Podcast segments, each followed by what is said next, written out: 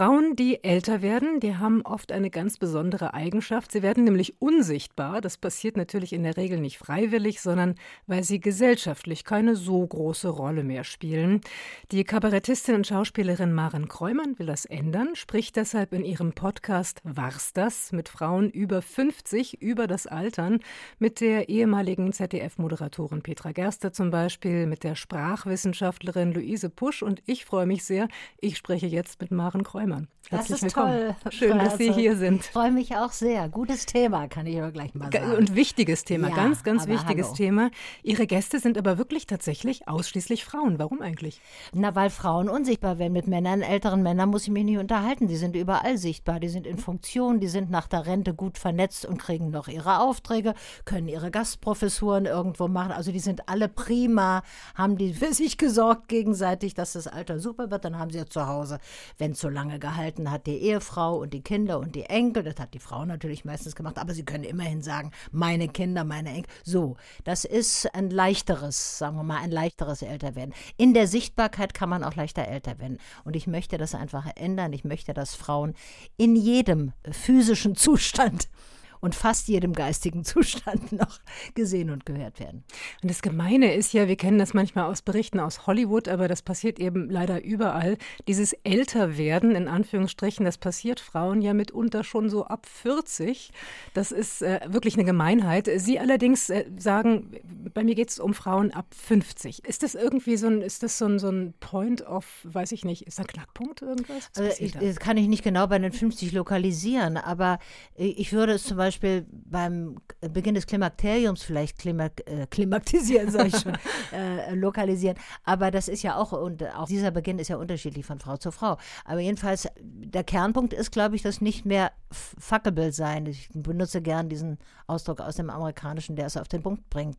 Und das passiert mir auch, wenn ich irgendwie auf Partys bin oder im privaten Kontext, dass, also sobald eine junge Frau neben mir steht oder so, wird die, der, der Blick gleitet ab an mir und richtet sich an die jüngere Frau oder wenn ich alleine irgendwie bin, auf einer, wird, wird an mir vorbeigereicht eine Schüssel mit Dingen, die so. Also es sind ganz eklatante Signale, dass ich für bestimmte Dinge nicht mehr in Frage komme oder wir nicht mehr in Frage kommen. Und man könnte ja sich so gut auch mit älteren Frauen unterhalten. Komischerweise das geistige sich auseinandersetzen ist irgendwie nicht so beliebt. Und es kommt aber, glauben Sie mir, kommt sehr in Mode. Es wird sehr modern, weil Frauen, die älter sind, sehr viel zu sagen haben. Übrigens Frauen, die jünger sind auch. Mich wundert, ich war ja immer schlau. Wieso merken Sie das alle jetzt erst? Ja. Ja, und es gibt so viele. Wir brauchen die älteren Frauen. Das kann ich auch. So viele Ausrufezeichen hat mein Repertoire gar nicht, um die dahinter zu setzen. Das ist wahnsinnig wichtig. Sie stellen allen Frauen die Frage äh, in, in dem Podcast: Wann wurden Sie das erste Mal gesehen? Mhm. Was meinen Sie damit? Irgendwann fiel mir diese Frage ein als eine der Einstiegsfragen, weil wie die Frau sich im Alter verhält, hängt natürlich zusammen damit, wie sie gelebt hat. Und ein ganz wesentlicher Punkt sind ja alles sehr selbstständige, unabhängige Frau, ungewöhnliche Frauen, die ich interviewt habe. Und ein Kernpunkt ist, wann ist diese Frau zum ersten Mal wirklich gesehen worden als Mensch. Man kann auch sagen, als Frau, kann er sagen, dass sie niedlich gefunden wurde, äh, dass sie damit was gemacht hat, aber dass jemand gesehen hat, das steckt in dieser Frau. Mhm. Und da müssen alle immer nachdenken. Das ist eine ganz, ganz gute Öffnungsfrage, weil, oh, ah, ja, wie, hm, dann denkt man erstmal nach und dann kommen erstaunliche Antworten, die sehr zielführend sind für, für das Thema. Wann wurden Sie denn das erste Mal gesehen, Frau Kollmann?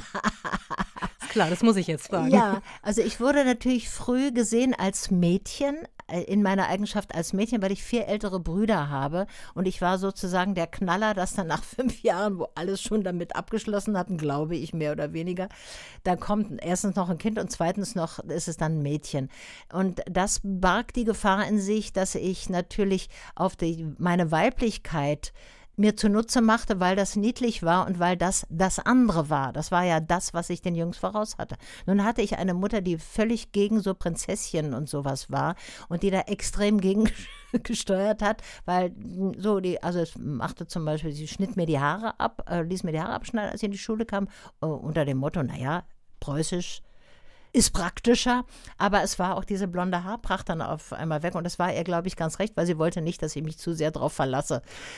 So, also das war, ähm, ich habe, wurde als Mädchen gesehen und habe dann daran gearbeitet, als schlaues Mädchen, als Mensch gesehen zu werden, so wie die Jungs. Das war sozusagen mein, ein Teil des Kampfes, wenn ich so dramatisch beschreiben darf, den ich geführt habe als Jugendliche oder so, dass ich immer auch nicht nur in meiner sexuellen Funktion in der Pubertät, sondern als die Person, die witzig ist, die lustig ist, die lieb ist, was auch immer, aber nicht nur dieses mit dem Busen und den blonden Haaren. Diese Frage beantwortet haben zum Beispiel bei Ihnen Christiane Arp, sie war lange Chefredakteurin der Deutschen Vogue, dann Petra Gerster, habe ich schon mhm. angesprochen, dann Christiane Nüsslein-Vollhardt. Nach welchen Kriterien haben Sie diese Frauen eigentlich ausgesucht? Ich habe ausgesucht, mit wem will ich gerne reden. Also ich wusste, ich möchte unbedingt mit Luise F. Pusch reden. Das ist die frühe, eine der ersten, mit Senta Trömel-Plötze, einer der ersten feministischen Linguistinnen. Mhm in den 70er Jahren hat sie angefangen und sie hat Klassiker geschrieben, Deutsch als Männersprache und von ihr stammt auch der großartige Ausspruch, die deutsche Sprache verstößt gegen das Grundgesetz, weil Frauen nicht vorkommen. So, also das war, die wollte ich zum Beispiel, Christiane Nüsslein-Vollert, ich komme selber aus Tübingen, sie ist in Tübingen und die erste Nobelpreisträgerin, so, das war, hallo, das war, ich dachte nicht, dass sie, ich hoffte, dass sie zusagt, aber ich habe es mir nicht ausgemalt. Und wir wollten verschiedene Bereiche, eben nicht nur so Geisteswissenschaftlich. Ich wollte vor allem jetzt nicht Schauspielerin, weil da ist, drängt das Thema sich immer auf. Wir sind in diesem Beruf nicht die wichtigsten Menschen in dieser Gesellschaft. So, und Janina Kohl, die Wirtschaft studiert hat, Christa Nickels, die Grünen-Politikerin, mhm. die dabei war bei der Gründung der Grünen und bei dem ersten Feminat Anfang der 80er. Das war die erste Fraktion überhaupt weltweit, die nur aus Frauen bestand in einem Parlament. Wir hatten keine Frau aus dem Osten, das ist ein Fehler. Wir haben auch, gut, Louise F. Pusch ist eine Lesbe. Wir hatten Frauen, die Kinder haben, die keine Kinder haben, also verschiedene Lebenswege auch, verschiedene gelernte Berufe auch, sollte unterschiedlich sein. Und es war auch irrsinnig unterschiedlich. Die sind sehr unterschiedlich, die kommen auch aus unterschiedlichen ja, Generationen fast, also unterschiedliche ja. Altersjahrzehnte. Aber gibt es etwas, das all Ihre Gesprächspartnerinnen eint, wenn Sie mit denen übers Älterwerden sprechen? Die sagen eigentlich alle, obwohl es natürlich eine äh, Phase ist, wo man körperliche Einschränkungen hat. Wenn man stürzt, ist es schlimmer, man verliert ein bisschen, äh, also man kann sich nicht mehr so gut erinnern, man hört nicht mehr so. Sagen Sie, dass es eine sehr gute Phase für Sie ist und dass Sie das gar nicht wussten und dass Sie es total genießen. Und es sind natürlich alles mehr oder weniger prominente Frauen und die haben alle, also wir alle, ich zähle mich da dazu, wir haben alle so eine Art Erntedankgefühl im Alter, dass auf einmal eine Würdigung kommt. Und es kommt nicht nur durch das Alter alleine, sondern es kommt durch die Frauenbewegung, es kommt durch die Frauenbewegungen, die es jetzt gibt, dass auf einmal mehr, also Stichwort Diversität, da wird auch geguckt auf nicht nur auf Hautfarbe, auf sexuelle mhm. Orientierung, auf Ethnie, sondern auch auf Alter. Und es wird den Menschen mehr und mehr bewusst, dass wir dieses Alter diskriminieren. So. Und da, dass sich das ändert, das empfinden eigentlich nicht eigentlich, sondern wirklich alle, die ich gefragt habe. Aber es ist doch ein, langsamer Prozess und auch noch ein ziemlich neuer, dieses Erntedankgefühl, dass tatsächlich etwas zurückkommt. Es ist auch ein bisschen innen und außen. Also im Beruflichen kommt vielleicht nicht so viel zurück, wir werden unsichtbarer, aber im Privaten kommt vielleicht mehr zurück. Können ja, Sie das so trennen? Na, na, vor allem, man wird ja klüger, man wird ja reicher an Erfahrung, man ist sich selber sicherer seiner Gedanken, man traut, wir trauen uns mehr. Und dann auf einmal merke ich auch, es wird mir zugestanden, wenn ich mit diesen jüngeren Menschen arbeite, mit denen ich zum Beispiel meine Sendung Kräumer, ich drehe gerade wieder, mache, dass die auf mich gucken und auf mich hören, weil sie irgendwie merken, aha, die hat mir auch was voraus.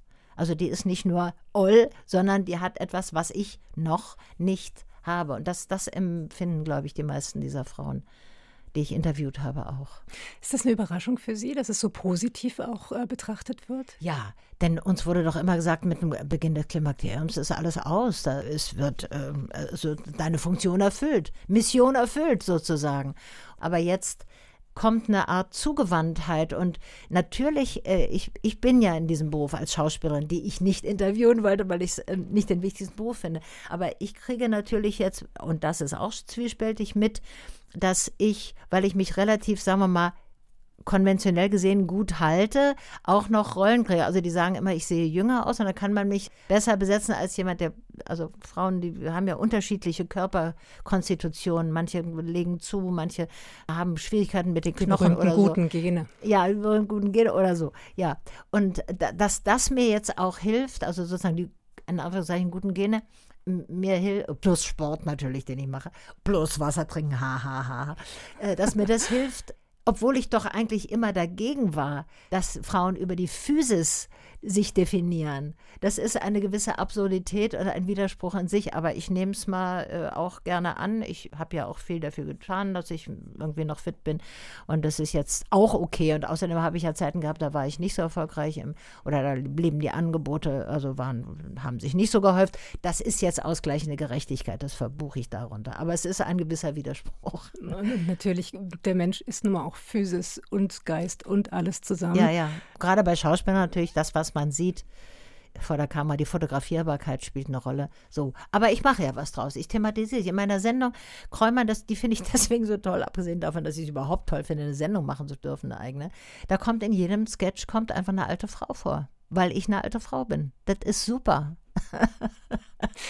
Also der Begriff alte Frau, ich glaube, den muss man wirklich neu definieren. Ja, ich sage es immer, weil die Leute dann immer zucken und sagen, aber du bist doch gar nicht. Ja, aber ich bin 73, bin eine alte Frau. Früher nannte man das eine alte Frau und in der öffentlichen Wahrnehmung ist Frauen über 70 kommen. Kannst du vergessen, so ungefähr. Deswegen möchte ich auf diesen Widerspruch auch hinweisen, indem ich bewusst sage, ich bin eine alte Frau. In meiner Sendung kommt in jedem Sketch eine alte Frau vor. Ja, so sind alte Frauen. Guckt euch die mal an, redet mit denen, bewundert die oder auch nicht. Aber guckt mal, was sie zu bieten haben. Maren Kräumann, was möchten Sie Frauen ab 50 zurufen? Traut euch das Selbstbewusstsein viel früher zu, das ihr jetzt habt. Also das ist so eine Sache. Und eine wichtige. Ja, ja. Also meine Generation ist mit schwachem Selbstbewusstsein aufgewachsen. Äh, Kindheit in den 50ern, das ist völlig klar. Die Jüngeren, die jetzt 50 sind, sind besser dran und beachtet früh, dass ihr ein tolles Alter haben könnt, wenn ihr gute Grundlagen legt an Ausbildung. Denkt nicht, es ist alles nur hier mit der Physis. Ähm, weil, weil da so viel Feedback kommt, ja, über, auf dem roten Teppich, klassische Situation, schaut mal auf dem roten Teppich, ein hautenges Kleid kriegt 100 Millionen mal mehr Feedbacks als ein kluger Satz, der gesagt wird. Ich bin eine Partisanin des klugen Satzes. Ich würde sagen, bemüht euch, seid ab dem Moment, wo ihr merkt, ihr könnt denken, bemüht euch um kluge Sätze und bemüht euch um die Entwicklung eures Hirns, dann könnt ihr so viel mehr machen und dann wird das Alter auch ziemlich super. Haben Sie herzlichen Dank fürs Gespräch. Sehr gerne. Maren Kräumann auf RBB Kultur. Ihr Podcast heißt War's das und den finden Sie in der ARD Audiothek jederzeit und seit gestern eben auch bei uns im Radio, jetzt immer Sonntag nachmittags kurz nach 17 Uhr und online bei uns auf rbbkultur.de. Da warten bereits alle sechs Folgen aufs Gehört werden. Und die Show, mit der Sie Maren Kräumann jetzt in Berlin erleben, da geht es auch ums Älterwerden. Da nimmt sie sie nämlich mit auf eine musikalische Zeitreise. Ein Blick zurück ist das In My 60s, so heißt das Programm. Sie hat mir erzählt, das ist schon zehn Jahre alt und die Leute beglückwünschen sie jetzt für ihre Aktualisierungen. Dabei ist es das alte Programm, das jetzt durch die MeToo-Ereignisse ja eingeholt wird. Sie war also schon immer ihrer Zeit voraus. Maren Kräumann mit Band Mittwoch bis Sonntag diese Woche jeweils 20 Uhr im Tippi in Berlin Mitte.